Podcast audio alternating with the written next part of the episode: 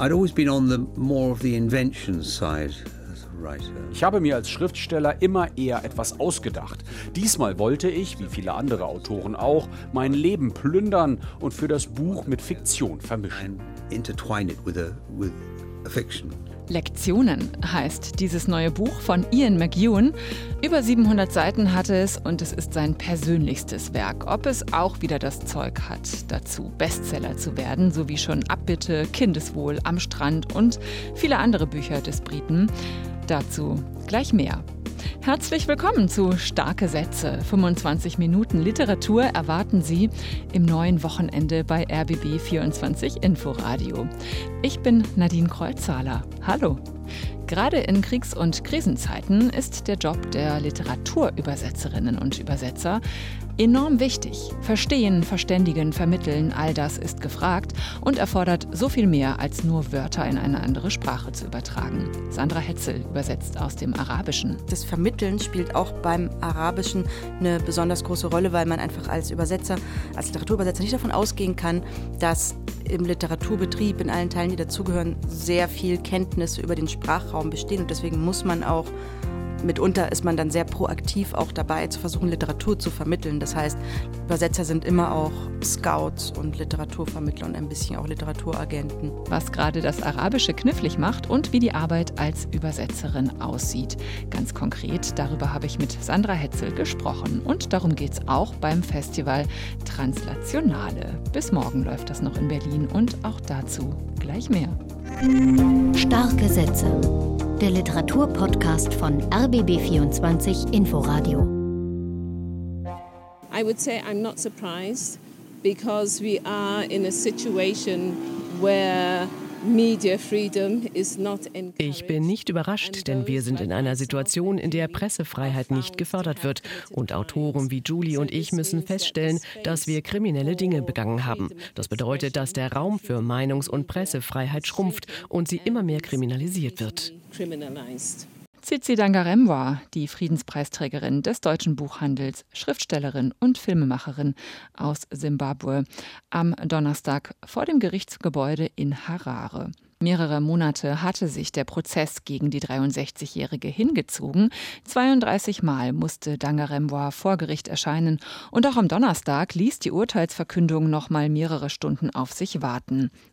Aber dann wurde es eben doch verkündet. Nein, sie und ihre Mitangeklagte Julie Barnes müssen nicht ins Gefängnis, aber eine Geldstrafe von je 70.000 Zimbabwe-Dollar zahlen. Das sind umgerechnet rund 200 Euro.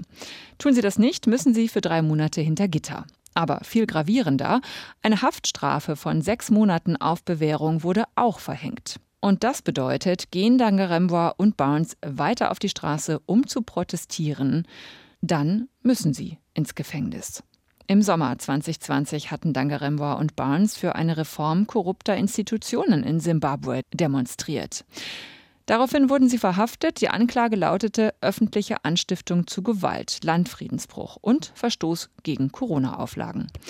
Cornelia Zetsche, stellvertretende Vorsitzende des Pennzentrums Deutschland, war zeitweise auch als Prozessbeobachterin vor Ort. Sie kommentiert. Dieser Tag ist für Tsitsidanga Remga angesichts der Verurteilung doch ein schwarzer Tag. Es ist aber auch ein schwarzer Tag für die Meinungs- und Pressefreiheit weltweit, die ja Basis ist jeder Zivilgesellschaft, die unveräußerlich ist für jeden Bürger und unabdingbar für Schriftsteller und Journalisten, die schreiben und texten. Die Vermutung liegt nahe, dass kritische Stimmen abgeschreckt werden sollten durch diesen Schauprozess.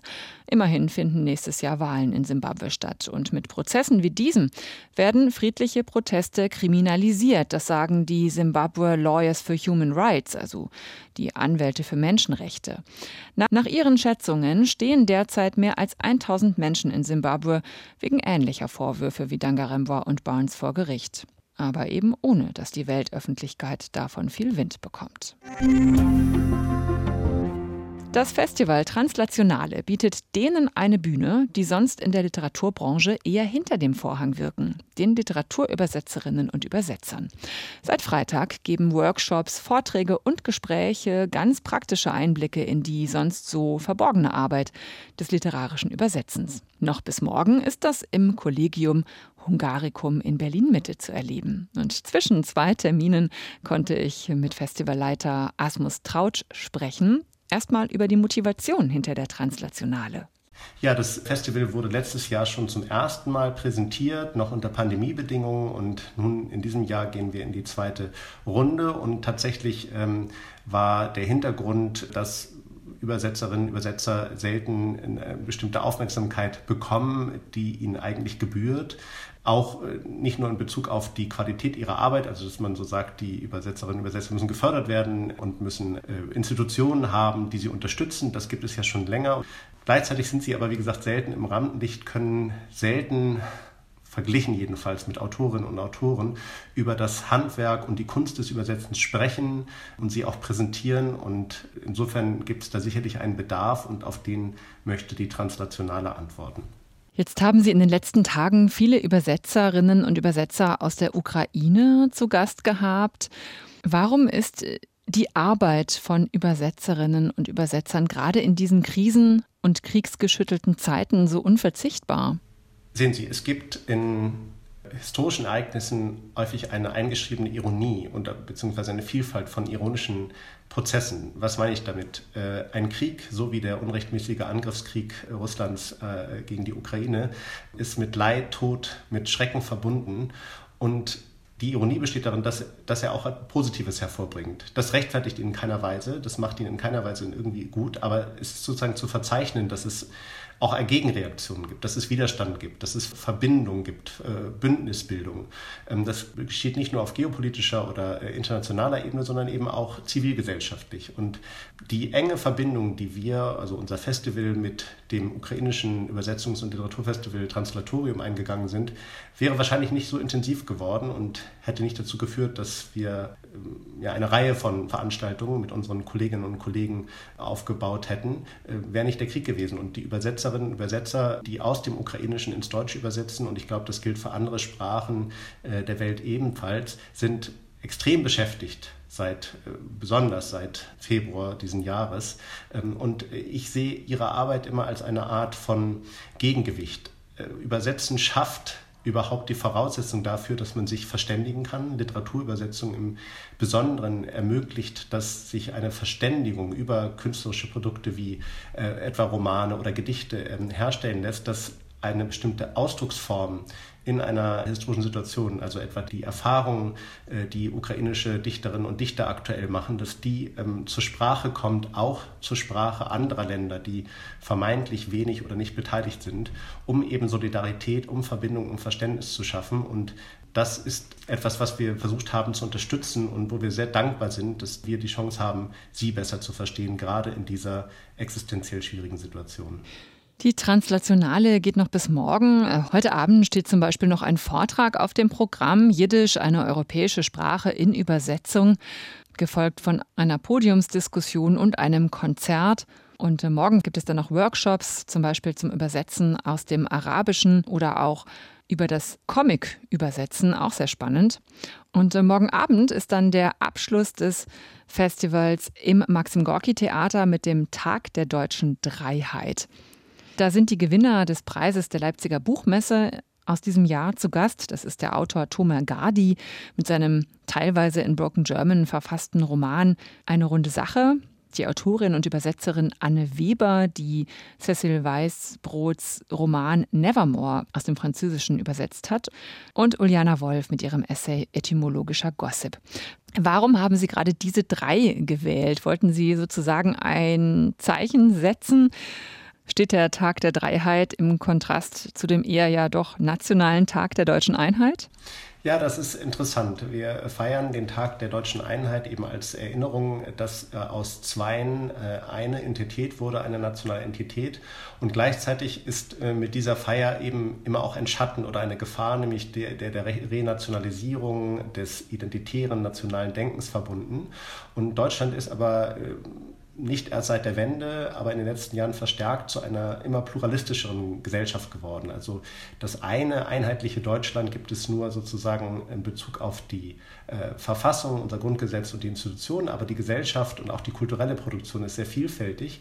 Und wenn man den Preis der Leipziger Buchmesse so als eine Art Seismographen äh, dafür sieht, was auch gerade kulturell, literarisch in Deutschland produziert wird, dann ist es eben ganz interessant, dass die Preisträger, Preisträgerinnen des diesen Jahres äh, alle mit Übersetzung zu tun haben. Also sie sind teilweise Übersetzerinnen, Übersetzer oder spielen mit verschiedenen Sprachen, etwa Thomas Gardi in seinem Roman. Anne Weber hat natürlich selbst übersetzt den Roman von Cecil Weißbrot und Uljana Wolf ist selbst Übersetzerin, unter anderem aus dem Polnischen, aus dem Englischen und äh, auch in ihrer Essaysammlung Etymologischer Gossip wird häufig das Übersetzen und die verschiedenen seine Chancen und Herausforderungen thematisiert. Insofern äh, fanden wir es eigentlich ganz interessant, dass Sie drei im Grunde für ein mehrsprachiges, übersetzungsbedürftiges und übersetzungsfreudiges Deutschland stehen.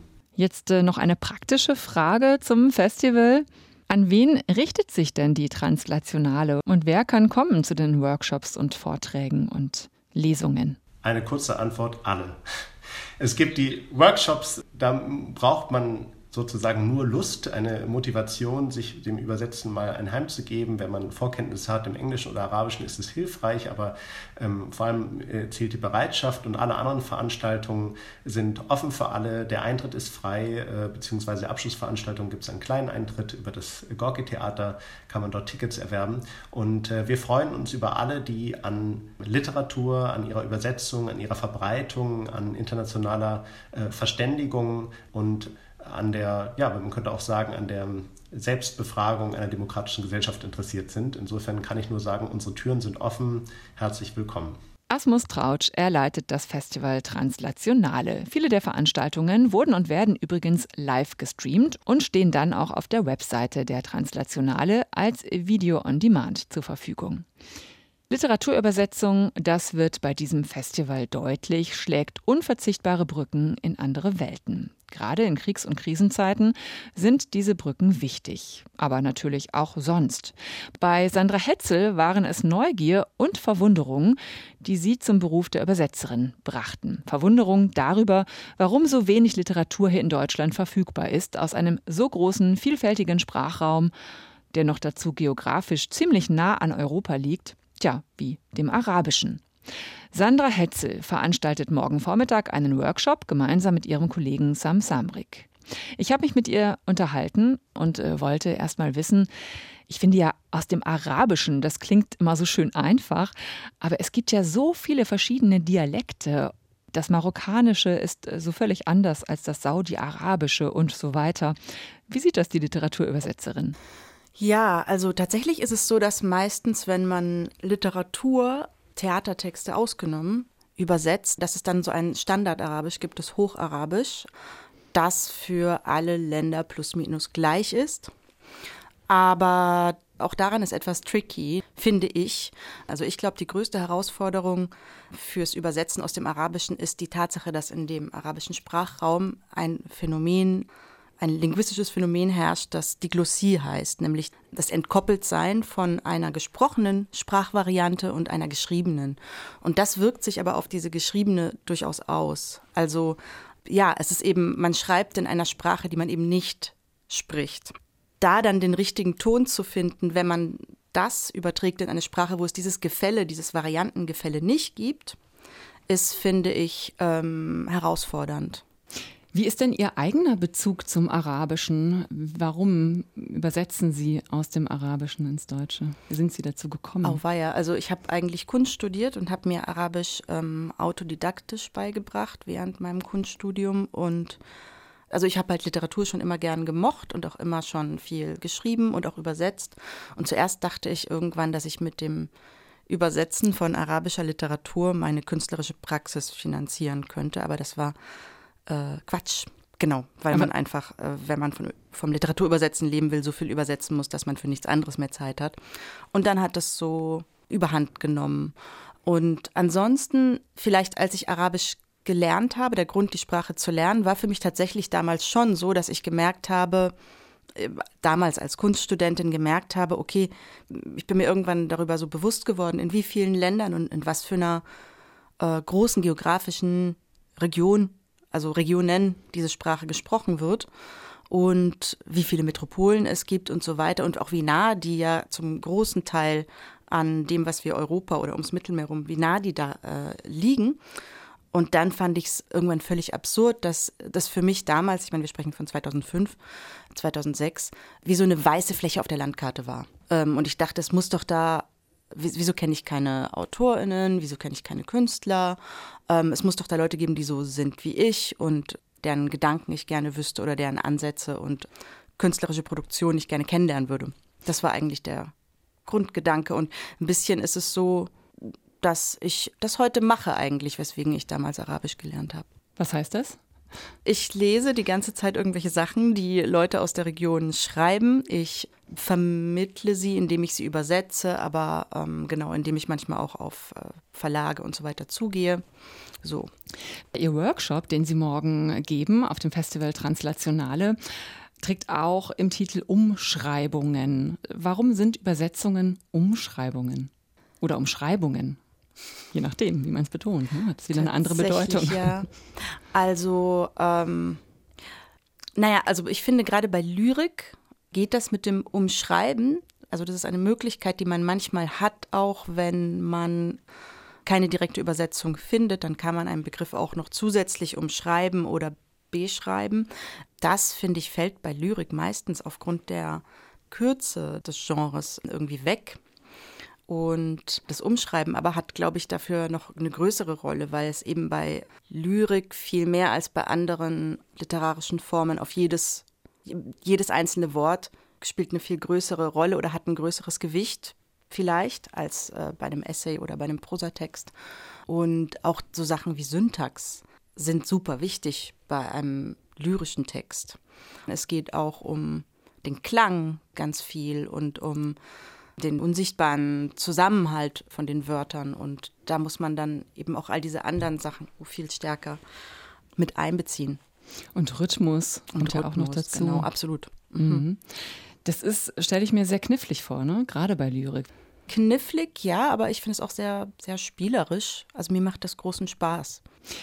Jetzt wird ja oft gesagt, dass ÜbersetzerInnen auch Kultur vermitteln, ja, weil es ja beim Übersetzen seltenst nur um die Übertragung der Wörter, der Sätze, der, des literarischen Werks geht, sondern man muss ja auch ein bisschen die Kultur kennen oder wie so ein Land vielleicht aussieht und funktioniert, um gut übersetzen zu können.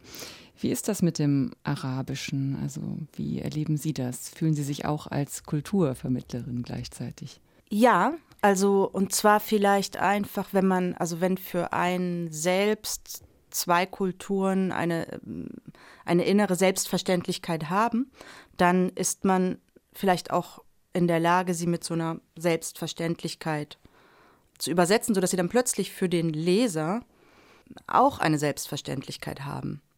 In diesem Sinn ja, aber dann denke ich, das Vermitteln spielt auch beim Arabischen eine besonders große Rolle, weil man einfach als Übersetzer, als Literaturübersetzer nicht davon ausgehen kann, dass im Literaturbetrieb in allen Teilen, die dazugehören, sehr viel Kenntnisse über den Sprachraum bestehen. Und deswegen muss man auch mitunter ist man dann sehr proaktiv auch dabei, zu versuchen, Literatur zu vermitteln. Das heißt, Leute auf interessante AutorInnen aufmerksam zu machen oder zu versuchen, Lesungen zu organisieren und so weiter, weil der Sprachraum als, also als Literaturraum nicht unbedingt erschlossen ist. Ähm, es ist kein kleiner Literaturraum, aber eben ein doch Nischenliteraturraum in, bei deutschen Verlagen wahrscheinlich. Genau, also es ist, ja, es ist eine große Sprache, aber sie wird dann eben als unter den kleinen Sprachen gehandhabt, ähm, weil sie relativ wenig verlegt wird im Vergleich zu Englisch, äh, Spanisch und so weiter. Übersetzer sind immer auch Scouts und Literaturvermittler und ein bisschen auch Literaturagenten. Aber ich glaube eben, dass es beim Arabischen man, man noch mehr in so einer Art Brache irgendwie sich befindet. Einfach eben, weil es vielleicht so eine große Diskrepanz gibt zwischen der Größe des Sprachraums und der Literatur und ähm, des, des engen Nadelöhrs dessen, was dann am Ende Wege in Verlage findet. Wenn Sie jetzt so einen Text haben, eines arabischen Autors, einer arabischen Autorin, wie gehen Sie da eigentlich vor, so ganz konkret? Wie erschließen Sie sich diesen Text? Was machen Sie zuerst? Meistens lesen, manchmal auch nicht ganz sondern so reinlesen. Und dann mache ich eigentlich zuerst immer, und ich glaube, ich glaube ehrlich gesagt auch, dass das die meisten Übersetzer machen, ich weiß es nicht, aber ich mache zuerst immer eine ähm, ziemlich blöde Rohübersetzung, also die man niemandem, keiner zweiten Person geben dürfte, die noch sehr nah am Original dran ist, wo dann Formulierungen total komisch klingen, wo ich einfach noch, und das mache ich absichtlich, also ich mache das teils absichtlich, teils weil mir wirklich in dem Moment dann noch nicht alle tollen Formulierungen einfallen, aber es ist auch eine gewisse Absicht dabei, weil ich erstmal die ganze innere Logik der Sprache und der Ausdrucksweise noch in einem deutschen Text dann drin haben will. Und dann schiebe ich das Arabische weg und dann bin ich allein mit dem deutschen Text. Und dann arbeite ich am deutschen Text rum in einem zweiten und dann noch dritten, manchmal auch vierten, fünften Durchgang.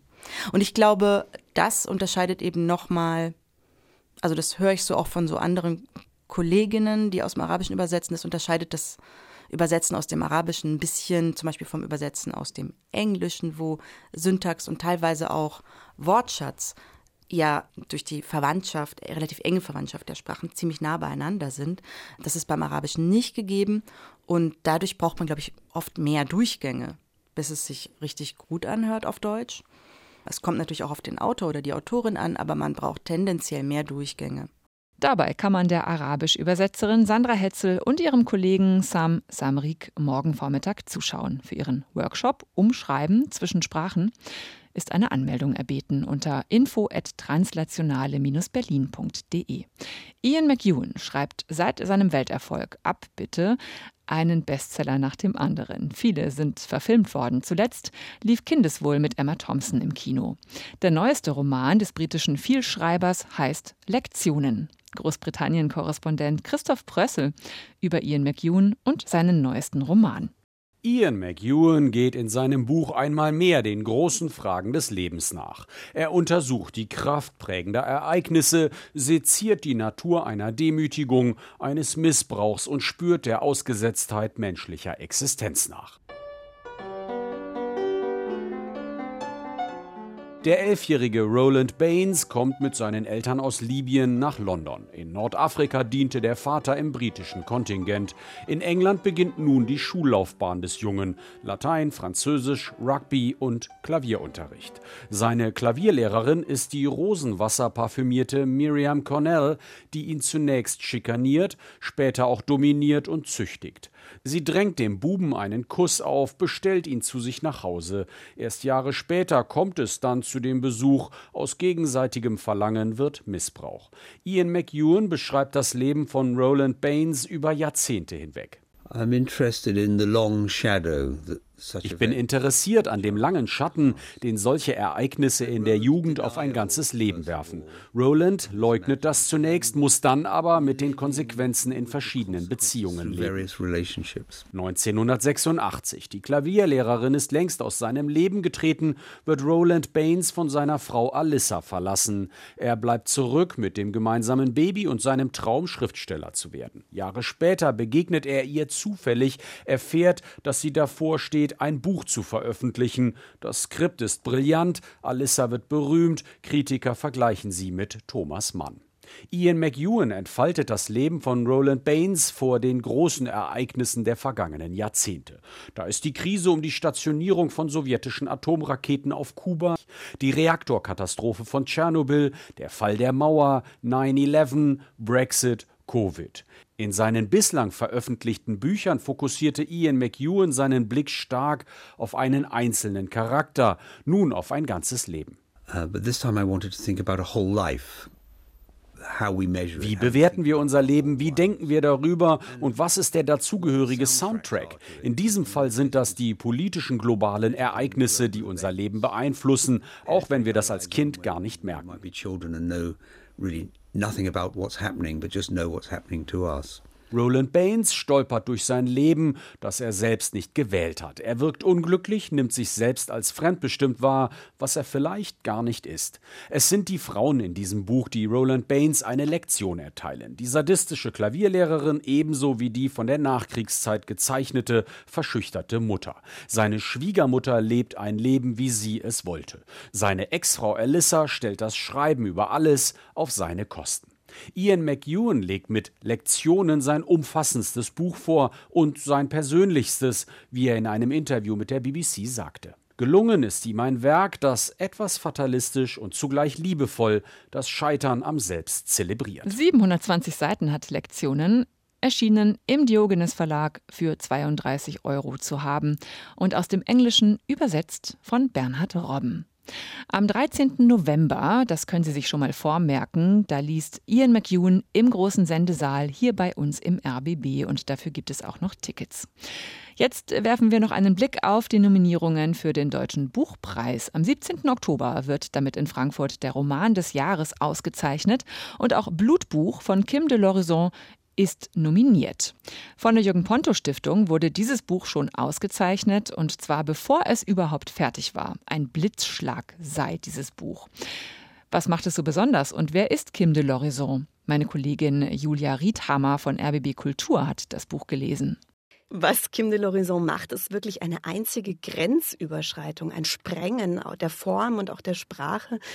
Es fängt an wie die Geschichte eines Kindes, das in der Nähe von Bern aufwächst. Und man könnte sagen, ganz grob geht es um die Suche nach dem was bin ich oder vielleicht besser, wer bin ich? Es ist die Geschichte, eine Familiengeschichte eines Menschen, der eben non-binär ist. So wie Kim de l'Horizon selbst. Es ist autofiktional. Aber sonst gibt es nicht wahnsinnig viele Informationen über den Autor.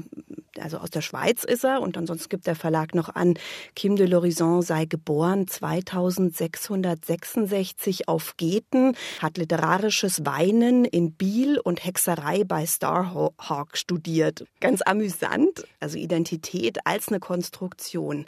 Hören wir ihn doch mal kurz. Hi, ich bin Kim, ich bin queer und ich bin hier. Aber ich wusste schon immer, ich komme nicht von hier, ich komme vom Horizont. Und von dort, vom Rand der Sichtfelder her, bringe ich Blutbuch. Ich habe über zehn Jahre an Blutbuch gearbeitet und um aus dem Stoff ein Buch machen zu können, musste ich eine Form des Schreibens entwickeln, die ich Écriture fluide nenne. Écriture fluide, so nennt Kim de l'Horizon also seine Art zu schreiben. Ein Schreiben, das nicht ankommt, das fluid, also durchlässig bleibt. Damit ist auch das Genderfluide gemeint, das Fließen zwischen den Geschlechtern und Identitäten. Es spiegelt den Weg eines queeren Menschen und dessen Selbstfindung verläuft nun mal nicht linear, hat Kim de l'Horizon in Interviews gesagt. Das wollte er formal zum Ausdruck bringen. Wie sich der Text liest, dazu noch einmal Julia Riethammer. Das ist manchmal unglaublich poetisch und dann ist es wieder total derb, auch sehr sexuell, dann wieder fast wissenschaftlich, eine Abhandlung über die Blutbuche, einen Baum, der im Garten der Familie stand und dem Buch irgendwie auch den Titel gibt, also Blutbuch heißt es ja. Dann gibt es Exkurse zu Hexen. Am Ende sind ein paar Kapitel komplett auf Englisch geschrieben. Es sprengt einfach alles und es reflektiert sich dabei auch noch selbst. Ich habe das ein bisschen empfunden wie ein Tagebuch, also nur formal viel, viel interessanter natürlich. Es geht ganz stark um Gefühl und um Ausdruck und um, um eine Wahrheit in diesem Ausdruck. Auch ein bisschen mühsam zu lesen, diese vielen Wolten und Assoziationen und poetische Spannungen, die da so entstehen.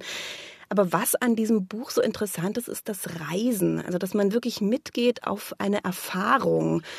Nämlich, was es heißt, als non-binärer Mensch seinen Platz zu finden, sein Körper, irgendwie sein Haus. Und ich finde, in einer Zeit, in der queeren Menschen nach wie vor so großer Hass entgegenschlägt, finde ich es einfach wahnsinnig wertvoll, dass ein Kim de l'Horizon da einlädt, diese Genderfluidität quasi zu erleben. RBB Kulturliteraturkritikerin Julia Riethammer war das zu Blutbuch von Kim de l'Horizon. 336 Seiten, kosten 24 Euro im Dumont Verlag. Es ist schon komisch und bemerkenswert, plötzlich ist Kaiserin Sissi wieder überall. Im Film Corsage von Marie Kreuzer, in der Netflix-Serie Die Kaiserin, die gerade gestartet ist, und auch in der Literatur. Die Hamburgerin Karin Duwe erzählt in ihrem neuen Roman Sissi von Kaiserin Elisabeth von Österreich-Ungarn als 40-jähriger Frau, die sich ihrer Rolle widersetzt und nicht nur als schönste Frau der Welt, sondern auch als eine der besten Reiterinnen galt. Warum sollte uns Sissi aber heute interessieren? Die erzählt uns ähm, die Geschichte einer Person, die ihre Rolle nicht annehmen will, einer Rollenverweigerin in einer untergehenden Gesellschaft. Und das ist das, äh, was sie heute noch interessant macht, warum es auch so viele Sissy-Adaptionen gibt, dass sie eben jemand ist, äh, die so etwas schneller voraussieht als die anderen und dass sie jemand ist, der diese Rolle, da einfach mitzumachen wie alle anderen, was sehr viel leichter gewesen wäre, dass sie das ablehnt.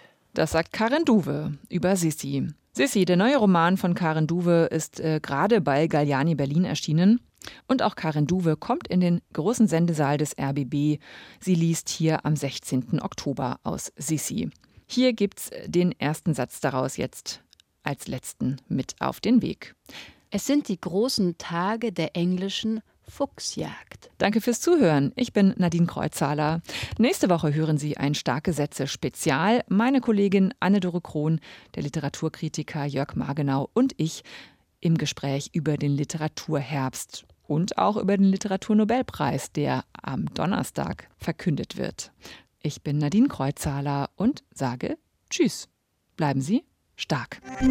Starke Sätze der Literaturpodcast von RBB24 Inforadio. Wir lieben das Warum.